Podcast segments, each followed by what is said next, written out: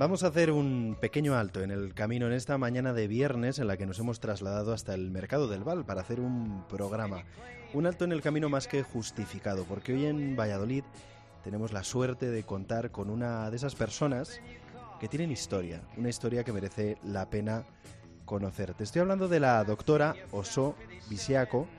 Ella es nigeriana, pero sudafricana de adopción, es doctora, es médico de familia. Fíjate ahora que a veces tan denostada esta especialidad en nuestro país y además con un marcado carácter social. Doctora, ¿qué tal? Muy buenos días. Buenos días. Bueno, hablaba de que es usted médica, médico de familia. ¿Qué es para usted esta especialidad? La especialización en medicina de familia me ha abierto un panorama increíble en el sentido primero que el enfoque de medicina de familia es tratar a la persona, no una enfermedad. Y me ayuda a ver la persona en su, en su conjunto, no solo la persona, pero todo lo que está detrás de su enfermedad, todo lo que puede llegar a ser, eh, a contribuir a que la persona está enferma, entonces pensando en la familia, los familiares, su entorno y la comunidad. Y por eso mi trabajo como médico de familia lleva no solamente a tratar la, el enfermo en mi sala de consulta, pero voy a su casa para ver lo que está pasando. Si hace falta, eh, proponemos cambios en la policía, ¿no? Para eh, mejorar el entorno. Lo que en inglés decimos, llamamos the social determinants of health. Para que la comunidad esté sana, hay que pensarlo, hay que pensar fuera de la consulta. ¿Y la policía es receptiva en Sudáfrica a ese tipo de cambios que ustedes a veces proponen?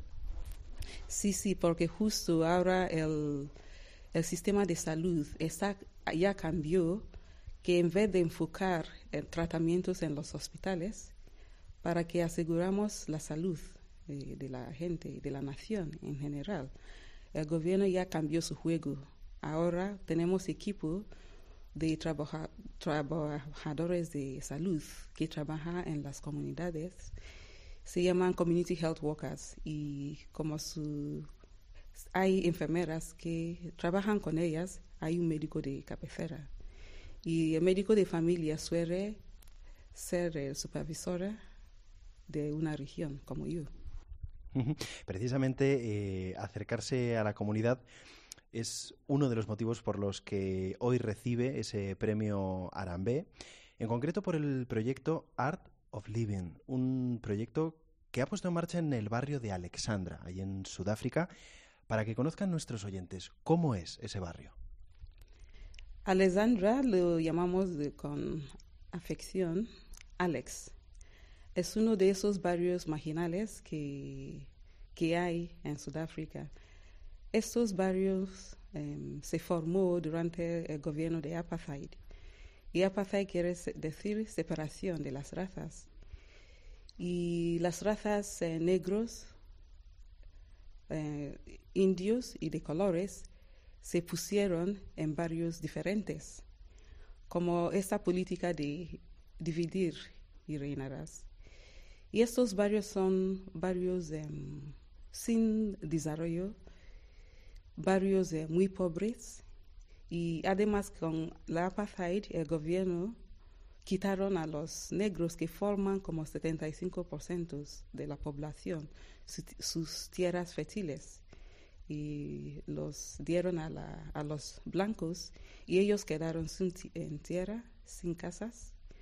Y se forzaron a migrar ¿no? a las ciudades, por ejemplo, Johannesburgo, cuando se descubrió el oro para trabajar en las minas.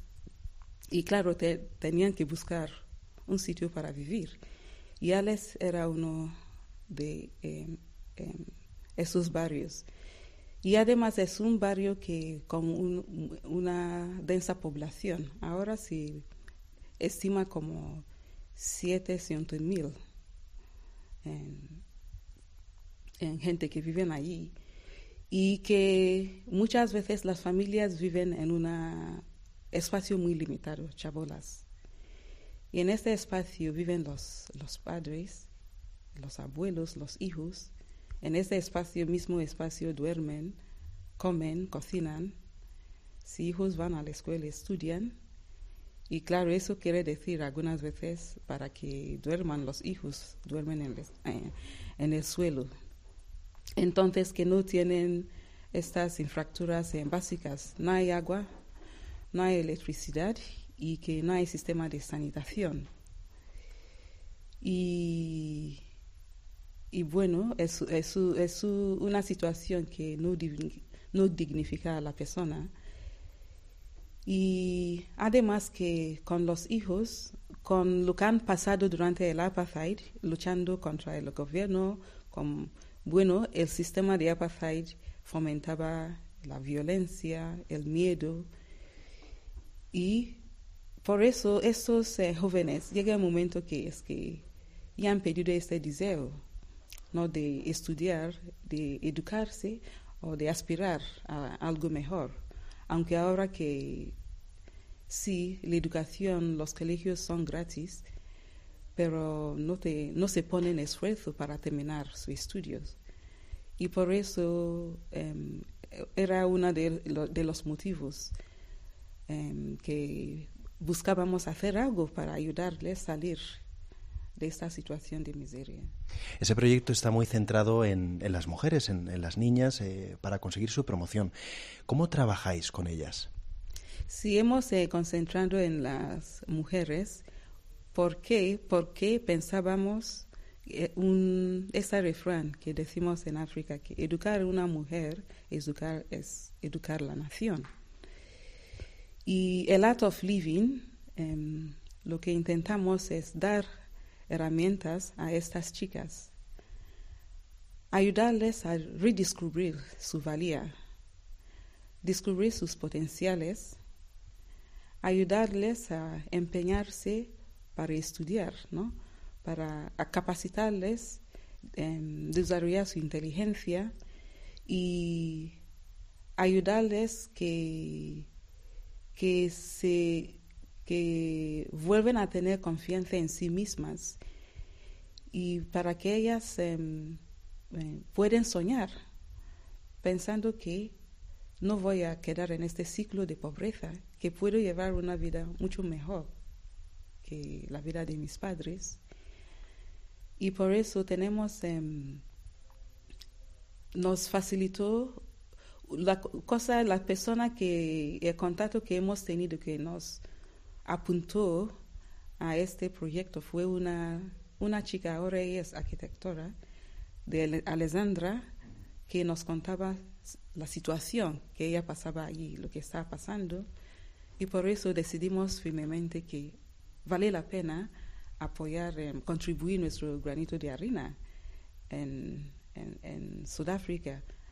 Y eso fue, en, empezamos este proyecto en 2012 y nos facilitó el lugar donde tenemos la actividad un misionero, sacerdote católico irlandés, que lleva años trabajando ahí y la gente le quiere mucho. Es para, para ellos él es como un líder entonces em, tenemos esta actividad cada sábado y le damos a las chicas em, valores humanísticas eh, cristianos y organizamos actividades que les ayuda em, ¿no? desarrollar esta confianza en sí misma, saber hablar en públicos, aprender a relacionarse con gente diversas y motivarles a empeñarse y estudiar, aprovechar la oportunidad que tienen en los colegios.